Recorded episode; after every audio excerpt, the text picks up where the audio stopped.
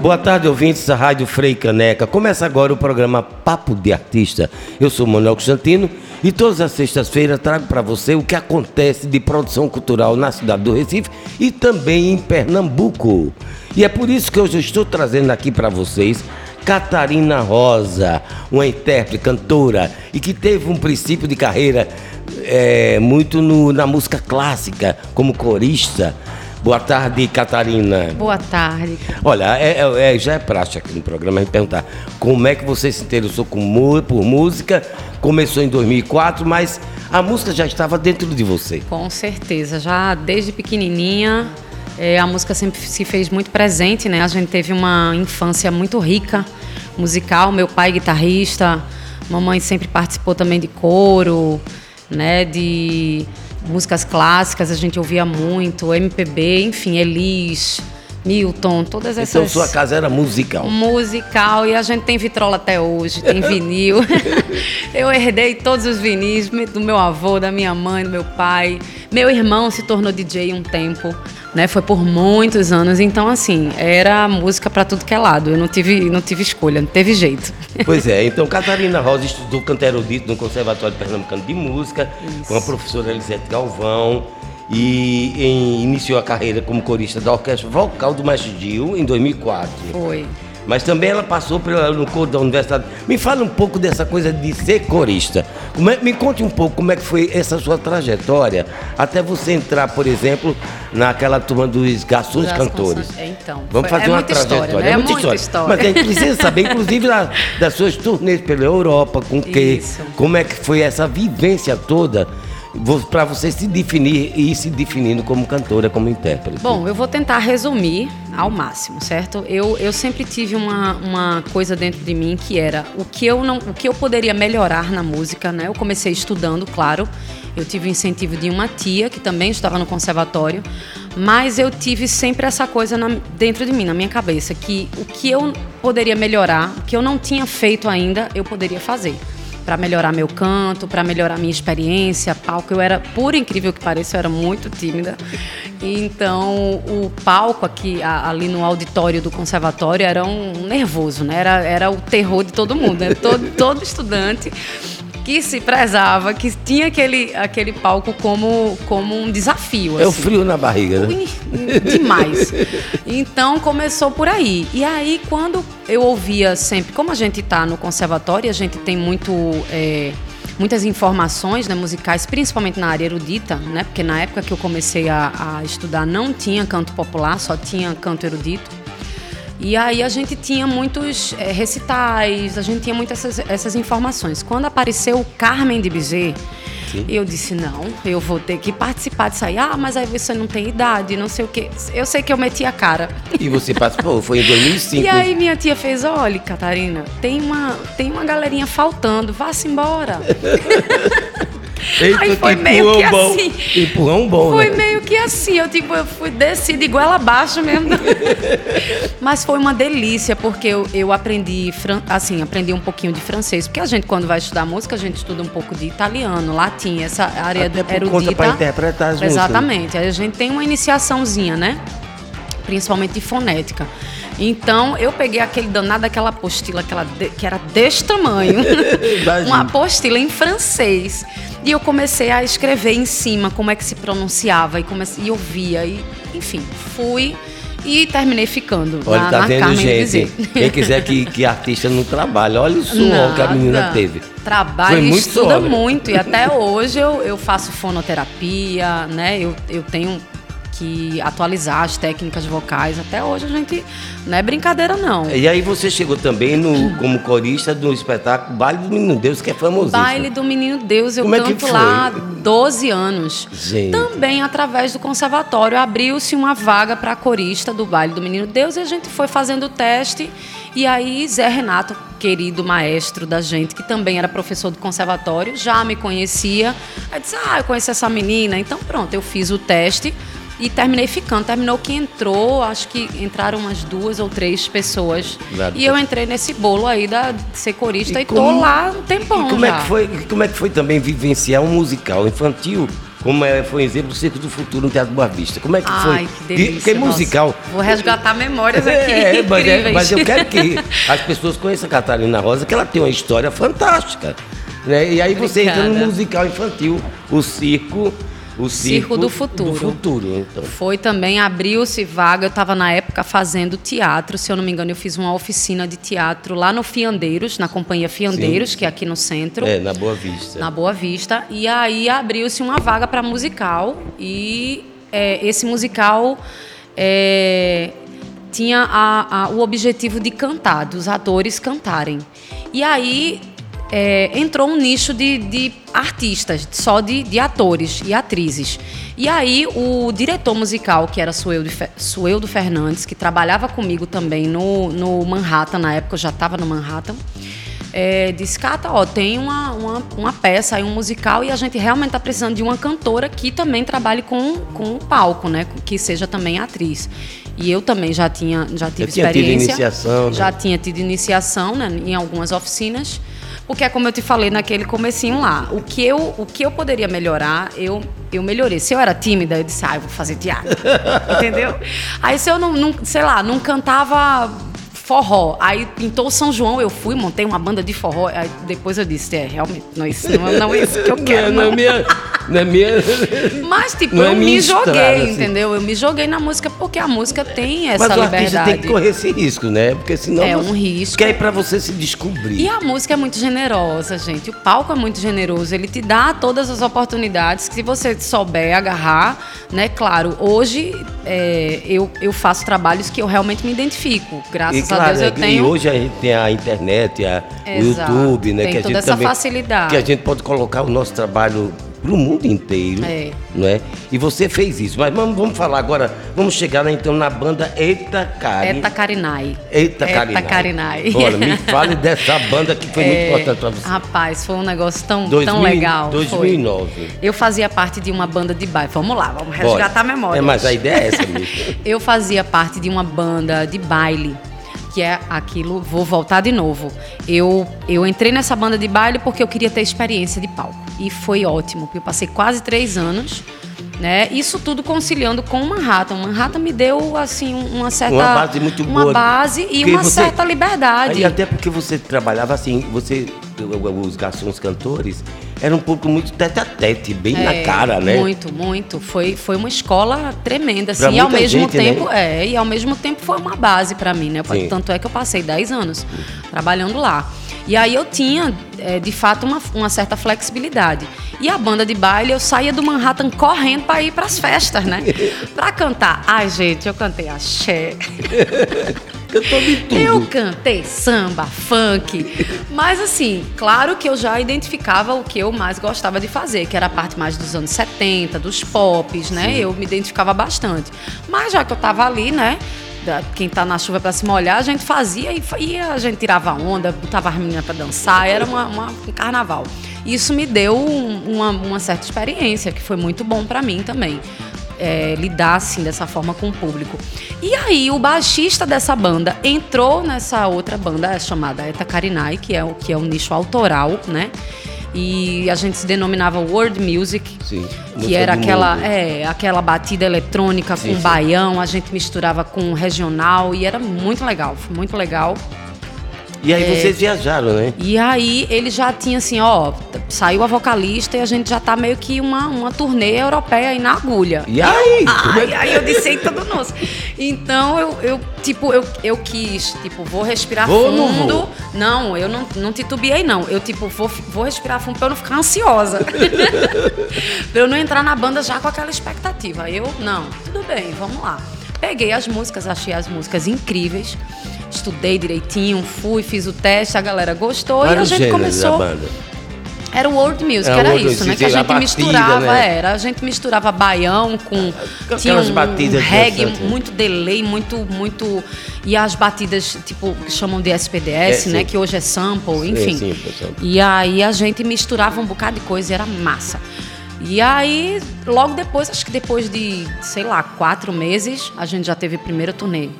E de aí? 28 dias visitando e cantando em 14 países da Europa. E foi uma correria. Imagine, eu com 14 homens, inclusive.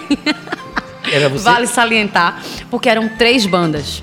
Foi a Eta Cariná, a Fim de Feira e a Rivotril. Sim, fim de feira, sim, sim, Rivotril. Bruno sim, sim, Lins, sim, é. maravilhoso, enfim. É, imagine, 28 dias na Europa. Pense num corre, mas lindo, lindo demais. É a, a cultura, conhecer pessoas novas, E o conhecer. público, assim, vocês cantando, qual, qual era a reação? Como foi? Eles Como- Qual, qual foi a amavam. sensação que você teve e- trazendo? Amavam, público delicioso. Onde a gente chegava, a gente era super bem recebido. É, sempre pintavam uma galera que vinha comprar CD, vinha tirar foto com a gente no final. Muito 14 bom, muito países na legal. primeira. 14 países. E a segunda Se eu não me engano, foi 14 ou foram 16 Uhum. países. Eu nem me lembro muito, porque já foi, já fazem mais de 10 Sim. anos, né, pra lá. E a 10 anos. segunda, com essa banda? A segunda turnê foi. Foram 15 dias, foi uma turnê menorzinha. Eu acho que só foi Berlim, Suécia e Bélgica. E eu acho que na volta a gente passou por Portugal novamente. Né? Tiveram cidades repetidas, assim, mas fizemos um- alguns festivais. E um festival também muito importante, que é muito famoso, que é o Urkut. Sim. Que é na Suécia, no interiorzinho da Suécia. Mas que a é- cidade fica tomada, assim. É, é um festival da cidade inteira. Que só que é uma cidade bem pequenininha, né? Mas é uma multidão Mas que nesse é dia, nesses dias. Exatamente. E, e a gente fica ho- hospedado numa casa que o- os próprios moradores dá, dão a chave para a associação. As casas são alugadas? São, não, são emprestadas para gente, para os artistas ficarem. Gente, É uma delícia. E assim, a cidade fica em festa. Esse, o, o, o local mesmo do festival são quatro, cinco palcos. O hotel faz parte do festival também, então a gente tocou no hotel, tocou no palco principal, to- tocou em outro palco. É Foi uma dia inteiro. delícia, foi uma delícia. Eu conheci vários artistas, eh, tanto locais quanto do mundo inteiro. Foi muito gostoso. É, é- realmente a Europa é, é cultura pura, assim, cheira a, a arte. O, o importante é que você, enquanto brasileiro, a banda, enquanto um ar- artistas brasileiros, chegam lá e são abraçados, né? São demais. A gente é muito, é muito Eles bem curtem a visto nossa lá. música mesmo. Curtem, curtem bastante. Até as, as que são muito boas. Até as porcarias. Eles gostam Mas do swing eles gostam, brasileiro. eles gostam, gostam do swing. Não que, assim, falando nisso, tem alguns lugares que são um pouco mais frios, a galera é muito educada, né? É. Tem, um- tem uma postura diferente do que aqui, né? A gente fez também uma, uma turnê brasileira, né? Que foi por. A gente fez Brasília, eh, Florianópolis, fizemos.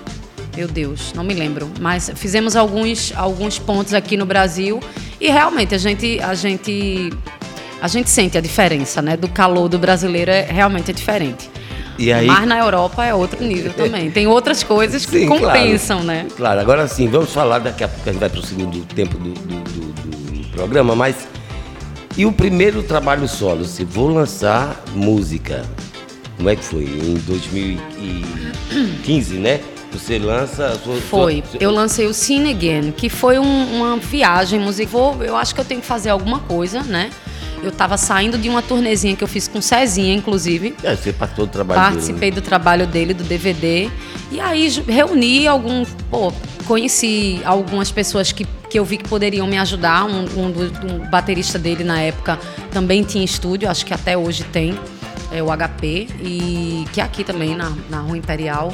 É, e aí ele disse, vamos gravar lá tal. Aí eu reuni, reuni meus, meus trocadinhos, eu disse, ah, tem que fazer alguma coisa acontecer, né? Porque tem que jogar na, na mídia, na internet, que é o que Sim, vai claro. dar uma, uma- um know-how pra gente. E eu também, lá no Manhattan, eu tive o apoio né, de Ronald é, para fazer o lançamento. Sim. E aí eu fui-me embora. Comecei a gravar o Cine Again. É, eu tive um patrocinador que Maravilha. me viu, veja só, que me é muita história, viu? que me viu cantando com os garçons cantores em um evento de fim de ano. Ele fez: "Gostei de você, gostei da sua voz. Você quer gravar alguma coisa? Se precisar de alguma coisa, eu lhe ajudo. Eu tenho uma empresa de vinhos que forneço para o lugar que, que a gente tava, ele tava, parece que era uma compra da empresa mesmo do vinho. Enfim. E aí ele me deu um, um patrocíniozinho de 12 mil. E eu gravei os dois discos quando eu tava já começando. que- Engraçado, né? Como é o universo, né? A gente começa a cocriar, começa a imaginar e o negócio. Pronto. Eu comecei a gravar o Cine Game, já, já emendei gravando o meu autoral. E qual foi o seu nome, seu autoral? Eu sou assim. Eu sou assim. Gente, a gente volta daqui a pouco com Catarina Rosa em Papo de Artista.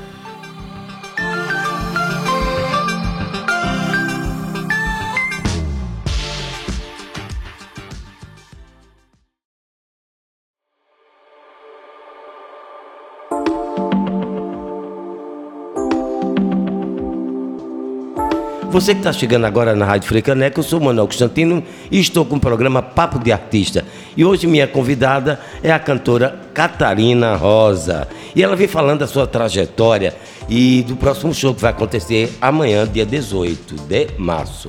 Bom, Catarina, mas vamos falar desse primeiro trabalho que você gravou com patrocínio. Fale um pouquinho. Então, esse, esse trabalho é o Cinegan, ele está disponível aí no YouTube. É, e, onde é que é... qual é o endereço no YouTube? Catarina Rosa. É, barra Catarina Rosa. Eu consegui fazer esse. esse teve um, uma ediçãozinha que a gente consegue botar no, no próprio.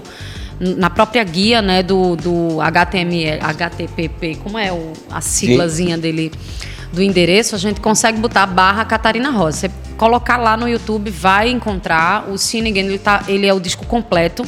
Mas eu você não tem fiz muito aquela... carinho por esse disco, né? Eu tenho, eu acho ele tão lindo. Foi uma viagem. Eu, eu peguei umas músicas que eu já cantava, outras que Dentre eu... elas, me diz aí o que, que você canta nesse, nesse, nesse seu ah, primeiro eu, eu fiz uma versão de Close to You, que foi uma música que marcou muito. Eu passei 10 anos, né? Para quem já me conhece, quem sabe acompanha a carreira, eu passei 10 anos da minha vida nos Garçons Cantores e eu cantei essa música praticamente todos esses anos. e ela é uma música linda, é um clássico, né, de Carpenters. E eu fiz uma versão desse, dessa música. Eu fiz uma versão de Zaz, chamada, é, a música chamada Je veux, que é uma música em francês que, que ficou estourada por um tempo. E eu fiz uma versãozinha bem rock and roll também. Tem Chandelier de Cia, tem. Deixa eu ver mais. Tem Like a Star de Corinne Belly Ray, que é fofíssima também. Enfim, eu tenho, tenho carinho, tenho um apego, tenho um apego nesse disco. E aí? Ele tá lá no YouTube para quem quiser ver. É, é muito fofinho. Agradeço sempre a, a, aos meus amigos que até hoje me acompanham nessas viagens. Né? Tem muitos amigos que gravaram comigo. E vamos falar então agora assim desse mais um atrevimento, o seu trabalho autoral, eu sou assim. Meu Como é que foi autoral. quando começou? Nesse período que eu gravei o Cine Game, que eu estava gravando ainda, eu estava terminando alguns detalhezinhos, eu já taquei o pau no, no, no Eu Sou Assim. Só que ficou é, um, um um trabalho grande, assim, ficou um disco grande. O mercado começou a mudar logo depois. É, o pessoal começou a, a, a, lançar singles. Disco começou a ficar meio obsoleto. Eu comecei, é, eu, eu distribuí muito o Cine Again. Cheguei até a vender Sim. no Manhattan. E já tinha gente, assim, já pelo, pelos últimos pela, pelos últimos, pela última produção que eu fiz do Cine Game, já tinha uma galera que já estava dizendo que não tinha mais onde escutar. Ah, tá. E aí o meu disco autoral meio que se perdeu no caminho, engavetei, né? E faltava muita coisa. É, coisa de, de, artista mesmo, meio, meio se encontrando, né? Eu ouvia e eu achava que faltava alguma coisa, achava que ainda não estava bom, enfim. Engavetei Mas é assim esse mesmo. disco. Eu tenho um livro cara. que está pronto há 10 anos e eu não consigo Pois lançar. é, eu engavetei eu esse que disco. Falta alguma coisa. né? Eu engavetei esse disco acho que uns seis anos. Eu só vim botar realmente, acho que mais, inclusive. Eu só vim botar realmente com o Aldir Blanc, acredita? A Lei Aldir Blanc, gente, que foi dentro do Lei Aldir Blanc. da pandemia. Exatamente, que foi um incentivo assim gigante para mim. Eu disse, pronto, a hora é essa. Uma amiga, uma grande amiga, Jéssica Soares da Gárgula Produções, me ajudou e disse, ó, oh, a hora é essa, vamos embora, pega as tuas coisas autoral e vamos ver o que é que dá para fazer aqui. E deu deu para fazer. Peguei cinco músicas desse disco. Esse disco tinha, tinha 11 músicas. É, e aí peguei as cinco melhores e gravei no Apollo 17. O Vitor Graham me ajudou a, a produzir, né, na produção é, musical, fonográfica mesmo. E aí é, também está disponível no, no YouTube cinco singles né, desse, desse disco. A gente vai dar uma compilada, vai ver como é que faz para montar um, um, EP mesmo, fazer Sim. uma capinha. Eu tenho um grande parceiro que é o Fred Wolferson. Que, que faz as artes, que faz umas ilustrações. Você buscar lá, tem, tem sempre as capinhas que ele faz, então ele é um super parceiro. E a gente vai compilar para relançar no YouTube com a capinha, mas com cada single destrinchadozinho para facilitar a busca né, de todo mundo. Então são cinco músicas autorais e que eu já tô tacando pau no palco, no show ao vivo e tá massa. A minha banda, tô fechada com meus meninos que a gente Isso, já toca. Quem, quem faz parte da sua banda? Flávio Shoa, Fernando Barreto e Lulu Batera. Esse trio, Power Trio, que quando a gente se junta faz uma sonzeira. Só quatro pessoas que você não acredita.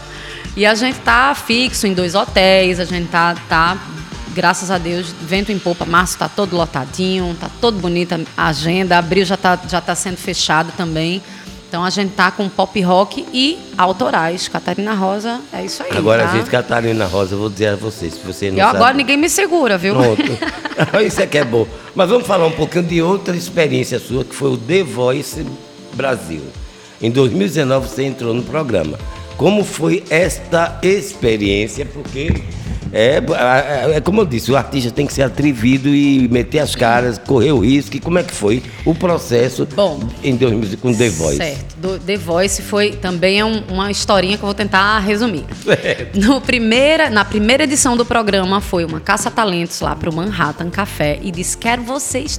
Pirou na gente, pirou com a gente cantando. Os Quero vocês. cantando. Todos inscritos no programa que vai acontecer, nem está pronto ainda, mas vai acontecer na Globo, Parará, inspirado no- nos programas de, de reality musical e tal, The Voice Brasil. E a gente nem sabia ainda que o The Voice Brasil ia vir pro né? Brasil. Ia acontecer. vir para o Brasil.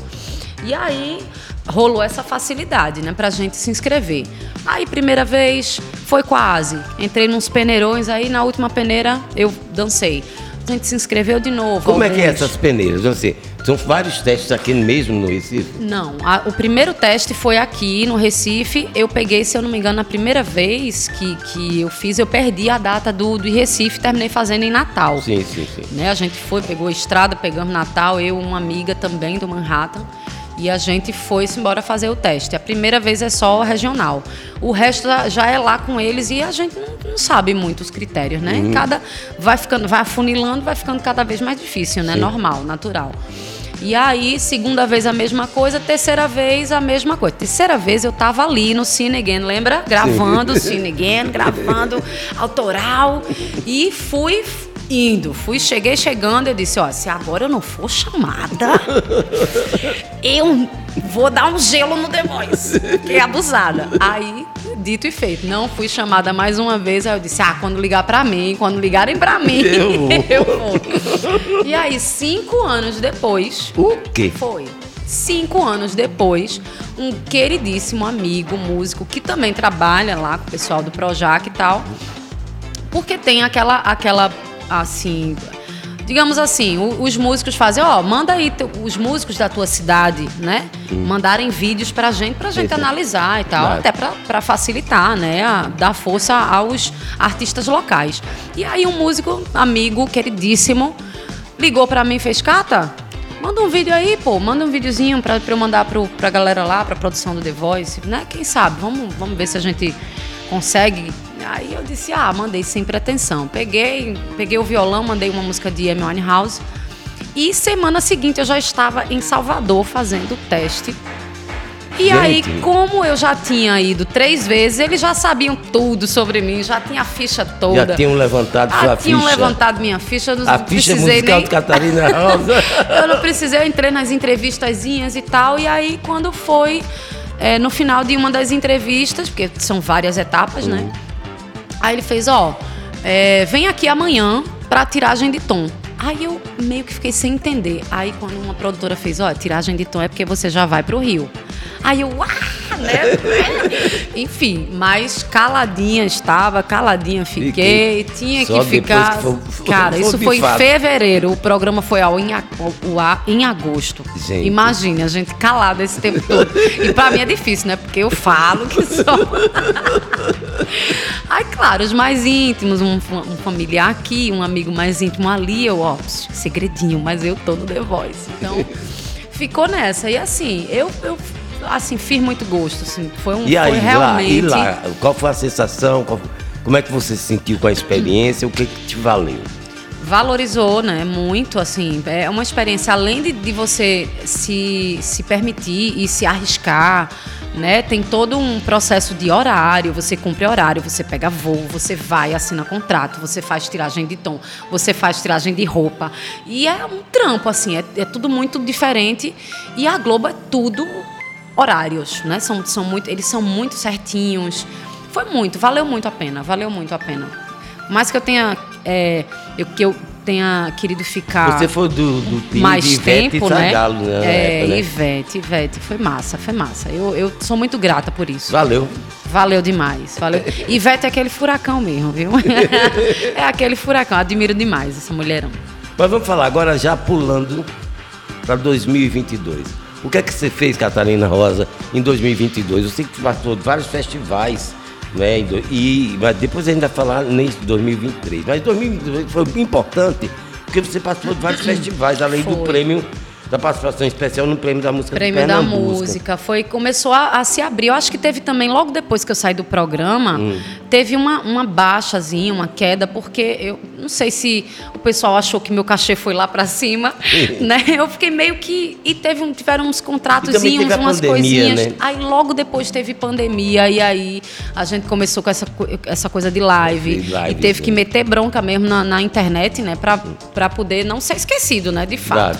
Então, foi, que foi muito bom também pra mim, que eu criei muito conteúdo bacana. Eu, eu, eu julgo até bacana. Hoje eu fico um pouquinho com vergonha e tal, mas aí. Não, mas tem né, que mostrar. Tem que mostrar. E eu, eu, e eu fui meio que me arrisquei mesmo e, e meti a cara pra fazer live, pra fazer conteúdo de, de vídeos e tal.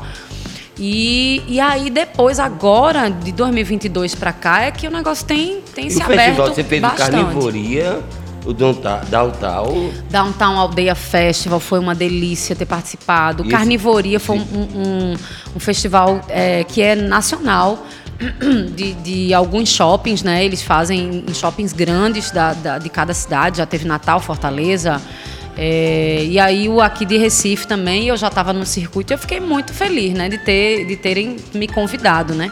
E eu levei a Waitress, que é aquela a, a banda que, que eu faço rock clássico né? E, poxa, 2022 foi super produtivo e, e importante, especial, porque eu fechei meio que uma equipe certa, sabe? Ah, tá. Porque até então, quando você vai fazendo vários trabalhos, você fica meio que é um, um grupo aqui, puxando, é, acolá, puxando um grupo, puxando o baixista não daqui, pode, aí vem tu, você quer dá certo, tá? Não tô dizendo que não dá não, mas é, mas é meio mais complicado, você fica meio na corda bamba. Pode crer. E 2022 pra cá, eu eu fechei Fechou com a o galera, time, né? fechei o time, sabe? Agora então, vamos falar então do, do festival Garanhuns Jazz Festival, que você participou agora em 2023. Nossa, foi uma delícia, foi Qual foi a fiquei muito experiência? Porque o feliz carnaval também. que estava rolando aqui no Recife, você estava lá. Eu tava lá, fui-me embora, me abuletei para pro lado de Garanhuns, não voltei mais, inclusive, que a o meu objetivo era voltar na terça-feira para curtir o carnaval lá de Olinda, mas não consegui, porque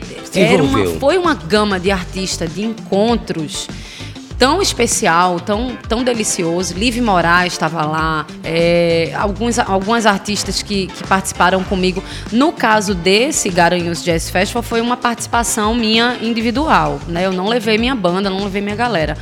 Mas eu, eu cantei é, algumas músicas de Rita Lee, foi um tributo super especial para Rita Lee, com o Luiz Carlini, que foi o, o guitarrista dela durante anos e ainda tem, né, a banda Tutti Frutti, ainda, ainda eles ainda tocam bastante. E foi um tributo super especial, né? Nossa diva, né? Nossa Claro. rainha do rock, Então né? vamos agora falar do show que vai acontecer amanhã, di- dia 18, no Mocó Bistró, às 22 horas. Isso. Catarina Rosa e outras vivas. E outras divas, porque a Catarina Rosa também é diva. A gente tem pouco tempo para dar um Pois toque. é, a gente, eu, eu montei um, um espetáculo, que eu digo, digo que é, porque vai ser um show diferente, vai ser especial. É, a, a gente reuniu só a nata das divas das melhores, Rita Lee, Pete, Alanis, Cranberries, Roxette e Catarina Rosa, que eu vou fazer sim, minhas músicas autorais.